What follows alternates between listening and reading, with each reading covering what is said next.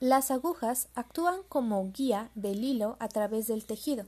Estas son de acero inoxidable y constan de tres partes: la punta, el mandrín u ojal y el cuerpo. Estas pueden ser semicurvas, rectas y curvas. Las semicurvas son utilizadas en suturas internas.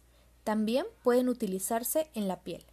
Las rectas se emplean en el tracto gastrointestinal, cavidad nasal, nervios, cavidad oral, faringe, piel, tendones y vasos.